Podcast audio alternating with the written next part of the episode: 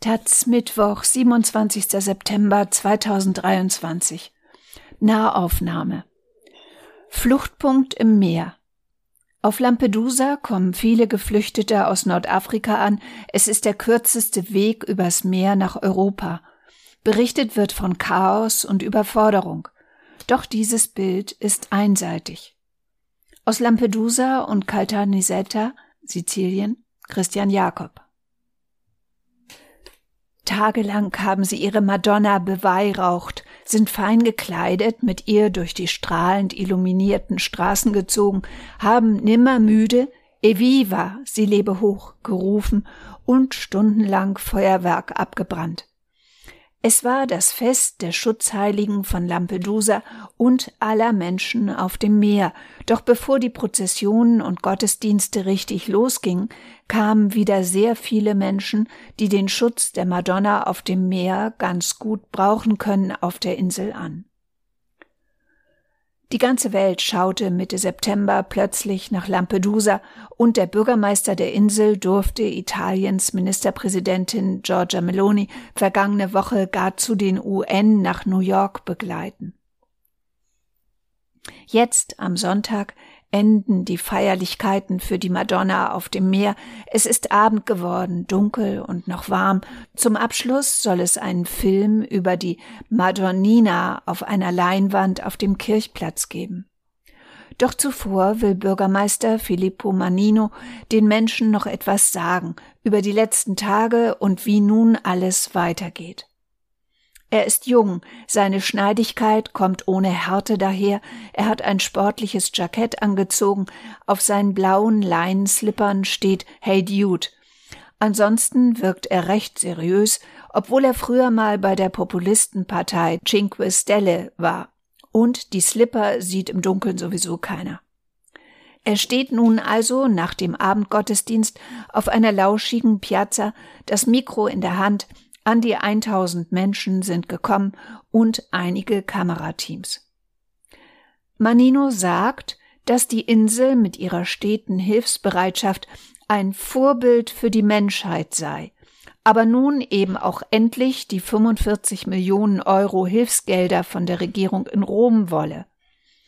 Er rechnet vor, was er mit dem Geld genau machen will, damit es nicht wieder verfällt wie die 26 Millionen, die Ex-Präsident Silvio Berlusconi der Insel einst wegen der vielen Migranten bewilligte, die Maninos Vorgänger aber nicht abzurufen imstande gewesen seien. Es helfe keine Ideologie, keine scharfen Reden, sondern Pragmatismus und Zusammenhalt. Das ist Maninos Botschaft. Neun Kilometer lang, bis zu drei Kilometer breit, insgesamt 20 Quadratkilometer klein ist Lampedusa, ein karger, sandfarbener Felsen im tiefblauen Meer, und fährt man dieser Tage hierher, dann sagen einem die Leute zum Abschied, oh, bestimmt krass da. 8000 Ankünfte von Geflüchteten innerhalb von einer Woche. Bilder von Chaos und Notstand in den Medien, so schlimm, dass die rechte polnische Peace-Partei Wahlwerbung mit den Videos aus Lampedusa machte und insinuierte, bald werde es überall in Europa so aussehen. Vielleicht trugen zum entstandenen Eindruck auch Medien wie das neue Nachrichtenportal eines geschassten deutschen Boulevard-Chefredakteurs bei. Dessen Reporterin klagte, die auf Lampedusa angekommenen Migranten seien so gefährlich, dass Recherche für sie dort unbewaffnet unmöglich sei. Denn, wer weiß. Aber je näher man der Insel kommt, desto mehr verschiebt sich das Bild, manchmal gar so weit, dass man meinen könnte, vieles sei vielleicht ganz anders. Am Flughafen in Mailand etwa heben auch jetzt, lange nach Ende der Feriensaison, voll besetzte Flugzeuge in Richtung Lampedusa ab. Auf den Sitzen hunderte vorfreudiger UrlauberInnen, die sich schon am Gate die ersten Aperols gönnen. Selfies vor der Abflugtafel machen und klatschen, wenn der Pilot das Flugzeug auf die Landebahn aufsetzt. Hart natürlich, denn die Bahn ist inseltypisch kurz. Wer dann die Viertelstunde vom Flugfeld zur Hauptstraße marschiert, muss sich anstrengen, um irgendwo den nächsten Aperol herzubekommen, denn an den Abenden ist in den Bars kaum ein freier Platz. Ohne Reservierung hat man in den Restaurants kaum eine Chance. Die Lampedusianer insistieren, beim schönsten Strand der Welt handele es sich um die Spaggia dei Conili, herrlichstes Pool Türkis inmitten sichelförmiger, sandfarbener Felsen an der Südküste der Insel. Aber wer dahin will, muss warten. Je 550 Plätze gibt es vormittags und nachmittags, vorab zu reservieren im Internet, auf Tage ausgebucht. Und viele andere Strände gibt es nicht. Knapp zehn Flugzeuge und zwei Fähren mit Touristinnen kommen pro Tag an, und am Montag waren beide Fähren ausgebucht und die meisten Flüge und Hotels auch. Die Touristinnen kommen also trotz der 62.000 Flüchtlinge, die seit dem 1. Juni, als die Regierung den Notstand ausrief, Lampedusa erreichten. Zu sehen ist nun allerdings kein einziger mehr von ihnen, fast alle wurden auf das italienische Festland gebracht. Das war nicht immer so. Als 2011 nach dem arabischen Frühling Tausende Tunesierinnen ihre neue Freiheit nutzten, um in Booten, die nur rund 180 Kilometer nach Lampedusa überzusetzen, wollte der damalige Innenminister Roberto Maroni von der rechtsextremen Lega Nord sie von der Insel wieder nach Tunesien abschieben. Daraus wurde nichts, und so kampierten von Februar bis April zeitweise tausende Tunesierinnen wild auf der Insel. Die Regierung in Rom ist heute wieder eine rechtsextreme, aber auf Lampedusa herrscht heute eher Pragmatismus. Die Menschen werden meist auf See von der Küstenwache aufgenommen, auf die Insel gebracht und zügig weitertransportiert. Pushbacks, wie in der Ägäis, gibt es in Richtung Tunesien, soweit bekannt, nicht.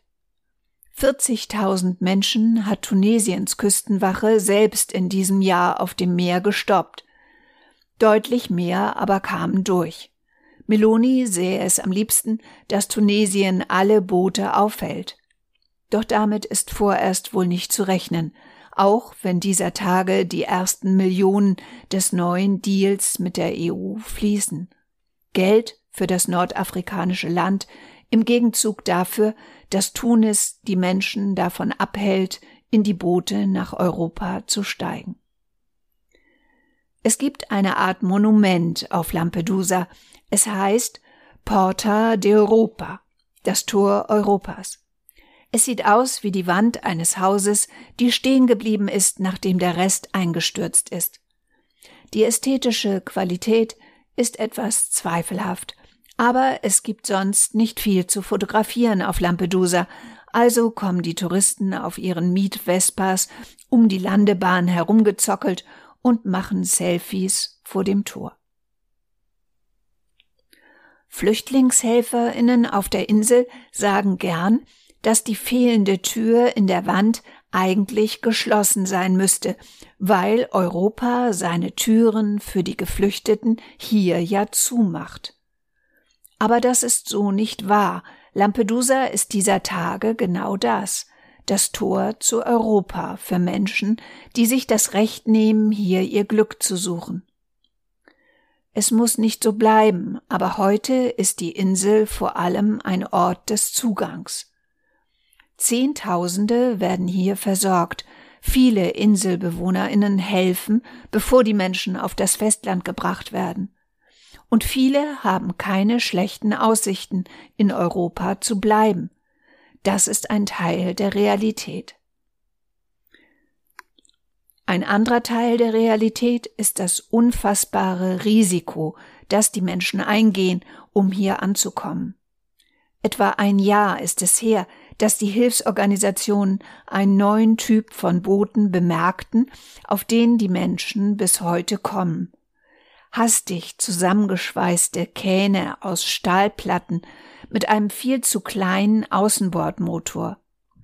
Solche Wracks liegen heute an den Küsten Lampedusas und in der Brühe aus Rost, Diesel und Salzwasser schwimmen leere Kekstüten, kleine Reifenschläuche und Kleidung, die offenkundig aus Europa als Altkleider nach Afrika gelangte und nun wieder hierher zurückgespült wurde. Mit bis zu 50 Menschen an Bord stechen die wenige Meter langen Kähne völlig überfüllt in See. Die Bordkante liegt dann schon nahe an der Wasseroberfläche. Die Wellen lassen sie schnell volllaufen. Ist eine Schweißnaht undicht, ist das Wasser kaum noch schnell genug herauszuschöpfen. An den Holzbooten oder den Gummischläuchen, die Schlepper den Menschen in Libyen meist mit auf den Weg geben, können diese sich im Notfall festhalten. Die Metallboote aber sinken sofort in die Tiefe, und wer nicht schwimmen kann, sinkt mit und ertrinkt. Dass es diese Metallboote gibt, ist offenkundig eine Folge der Versuche der EU, Tunesien mit viel Geld zum Grenzschutzpartner zu machen. Auch wenn die entsprechenden Verhandlungen schleppend voranzugehen scheinen, hat die Regierung in Tunis begonnen, die Holzboote der Fischer zu registrieren und jenen Strafe angedroht, die sie an Schlepper verkaufen. Und so zeigt sich erneut, was auch für so viele andere Orte an den Transitrouten gilt. Versuche, die Migration abzuwehren, machen ihre Wege gefährlicher. 2093 Menschen sind in diesem Jahr im zentralen Mittelmeer ertrunken, auch weil schon kleine Wellen die neuen Metallboote kentern lassen können. Das ist auch der Grund, weshalb dieser Tage keine neuen Flüchtlinge ankommen. Es weht ein Wind, der auf den Kaffeetischen an Land nur die Cola-Dosen und Pizzakartons wegbläst, das Meer aber so aufpeitscht, dass es an der Steilküste hohe Gischtfontänen schlägt. Wer am Hafen auf ein kleines Motorboot steigt, spürt schon auf den ersten Metern die Kraft der Wellen, die hier noch keinen halben Meter hoch sind, weiter draußen auf See aber sind es zur selben Zeit ganze zwei Meter vierzig, wie auf Nautikportalen zu lesen ist. Und so bleiben die Menschen an Tagen wie diesen an der Küste Tunesiens und warten auf Windstille, um die Überfahrt zu wagen. So war es schon das ganze letzte Jahr. Die Menschen haben nicht verstanden, dass es in Zukunft noch mehr werden, sagt Giusy Nicolini. Im Café Royal direkt neben dem Rathaus, ihrem alten Rathaus, sitzt sie bei Espresso und Zigaretten und schaut zufrieden auf ihr Handy. Am Morgen ist ihr Gastkommentar im englischen Guardian online gegangen. Das gibt's auch nicht alle Tage, auch nicht bei ihr, die von 2012 bis 2017 sozialdemokratische Bürgermeisterin der Insel war. Es ist eine humanitäre Krise, keine Migranteninvasion, hat sie in ihrem Kommentar geschrieben. Im ersten Jahr ihrer Amtszeit starben direkt vor der Küste bei zwei Unglücken fast 500 Menschen. Und Nicolini reiste durch die Welt um eine andere Migrationspolitik zu fordern. Sie bekam dafür eine Auszeichnung von der UN. Jetzt ist die Umweltschützerin Ende 50 und wieder für den lokalen Nationalpark tätig. Sie hält Vorträge, vor allem vor Schülerinnen. Kriege und der Klimawandel, die Dürren und Verwüstungen werden immer mehr Menschen vertreiben, Darauf muss man sich vorbereiten, sagt sie. Der Westen antwortet darauf aber mit Mauern. Das macht das gesellschaftliche Klima immer hysterischer und ist gefährlich für die Demokratie. Bei Trump hat man das ja schon gesehen. Im Jahr 2011 schloss die Regierung in Rom das Aufnahmelager auf der Insel und erklärte Lampedusa zum nicht sicheren Hafen in der Hoffnung, Sie könne so verhindern, dass weiterhin Menschen auf die Insel flüchten. Doch die Ankünfte gingen weiter. Nicolini sorgte mit dafür, dass das Lager wieder eröffnet wurde. Das heute Hotspot genannte Lager liegt eine halbe Stunde zu Fuß außerhalb der Stadt, gestapelte Container hinter hohen Stahlgittern, bewacht von Soldaten. 400 Plätze gibt es, 140 Menschen sind heute noch darin untergebracht.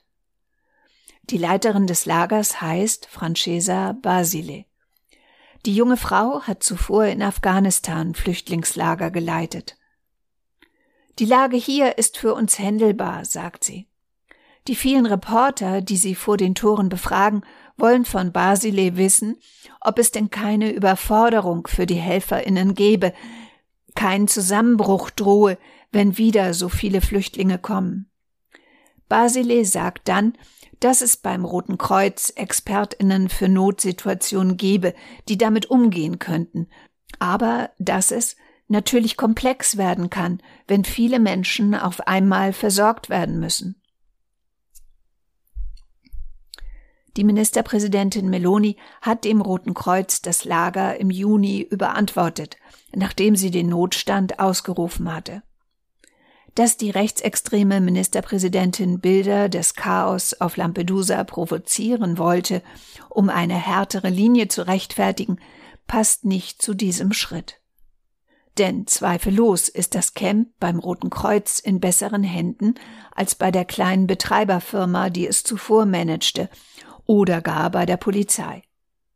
Heraus aus dem Lager dürfen die Insassen aber offenkundig trotzdem nicht. Basile streitet das ab, aber faktisch verlässt kein einziger Flüchtling das Lager, was kaum ganz freiwillig geschehen dürfte. Von hier geht es für die Menschen per Schiff meist schnell weiter auf das Festland, zum Beispiel in das Flüchtlingslager von Caltanissetta, einer 60.000 Einwohnerstadt im leicht verödeten Inselinneren Siziliens.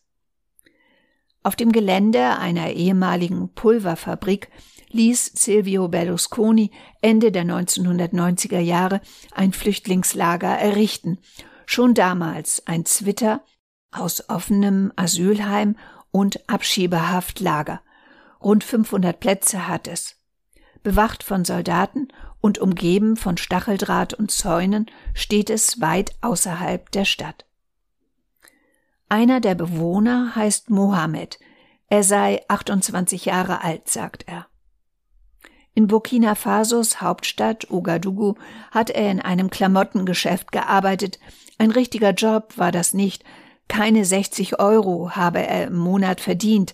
Aber das sei nicht das größte Problem gewesen. Die Terroristen haben uns völlig fertig gemacht, sagt er. Dschihadistische Gruppen haben den Wüstenstaat mit Gewalt überzogen. Das bis vor einigen Jahren friedliche Land steht heute an Platz zwei des Global Terrorism Index. Als schlimmer gilt nur Afghanistan.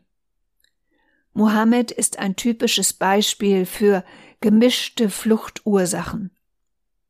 Er ist, wenn man so will, wie so viele andere wohl Migrant und Flüchtling gleichzeitig. Ende April habe er sich aufgemacht, berichtet er. Er habe niemanden persönlich gekannt, der nach Europa gereist ist. Eine Million westafrikanische Franc, rund 1500 Euro, habe er für die Reise durch die Wüste und über das Meer insgesamt zahlen müssen. Familie und Freunde hätten ihm die Summe geliehen. Weit vor der Grenze von Niger und Algerien sowie später dann der Grenze von Algerien und Tunesien hätten die Schlepper sie aus Angst vor der Polizei abgesetzt und ihnen lediglich eine kleine Ration Wasser mit auf den Weg gegeben. Tagelang mussten wir marschieren, sagt Mohammed. Am Ende habe er mit 38 anderen Männern aus Mali, Burkina Faso und Sudan in einem der Metallboote gesessen. Schwimmwesten hatten sie nicht, er lacht bei der Frage. Warum hat er die Überfahrt gewagt? Er zuckt die Schultern. Es ging eben nicht anders.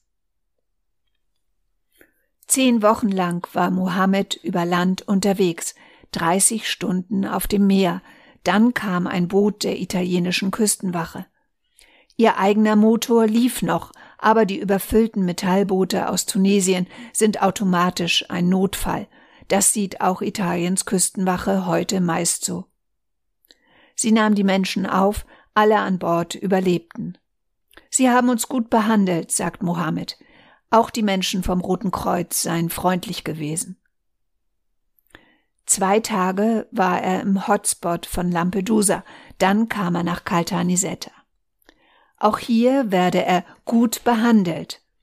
Morgens gebe es nur Kaffee, mittags und abends Essen. Es ist nicht das, was wir gewohnt sind, sagt er.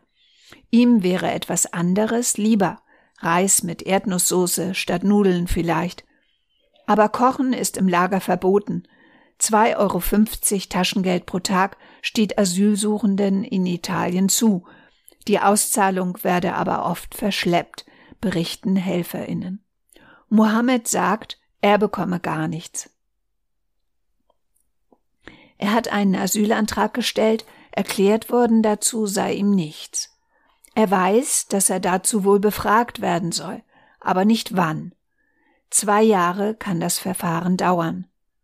Arbeiten ist Menschen wie ihm in dieser Zeit nicht gestattet. Wer das Lager länger verlässt, dessen Asylantrag wird annulliert. Doch wer von hier in ein anderes Land geht, wird daran nicht gehindert. Als er seinen Asylantrag gestellt hat, habe man ihn gefragt, ob er in ein anderes Land gehen wolle. Ich habe Nein gesagt. Er will Arbeit in Italien. Am Donnerstag wollen sich die EU-Innenminister mal wieder treffen. Der Druck in der Migrationsfrage ist groß wie lange nicht. Der mühsam errungene Asylkompromiss, der im Wesentlichen Auffanglager und Abschiebungen direkt an den EU-Außengrenzen vorsieht, hängt im Europäischen Parlament fest. Es gibt noch immer Streitigkeiten über Details. Wie geht es weiter für Lampedusa? Die größte Sorge dort ist, dass die Regierung hier ein neues, größeres Internierungslager bauen könnte. Meloni hat dies dementiert. Aber das Misstrauen ist groß. Die Inselbewohner fürchten sich, dass Lampedusa zur Gefängnisinsel wird und die Touristen dann am Ende doch wegbleiben. Vergangene Woche haben sie dagegen demonstriert und sogar die Anlieferung von Zelten mit einer Sitzblockade verhindert. Der Vizebürgermeister Attilio Lucia von der Lega hat die Demo angeführt und die Regierung, an der seine Partei beteiligt ist, dabei kriminell genannt. An Lucia zeigt sich, wie die harte Linie der rechtsextremen Parteien an der Realität scheitert.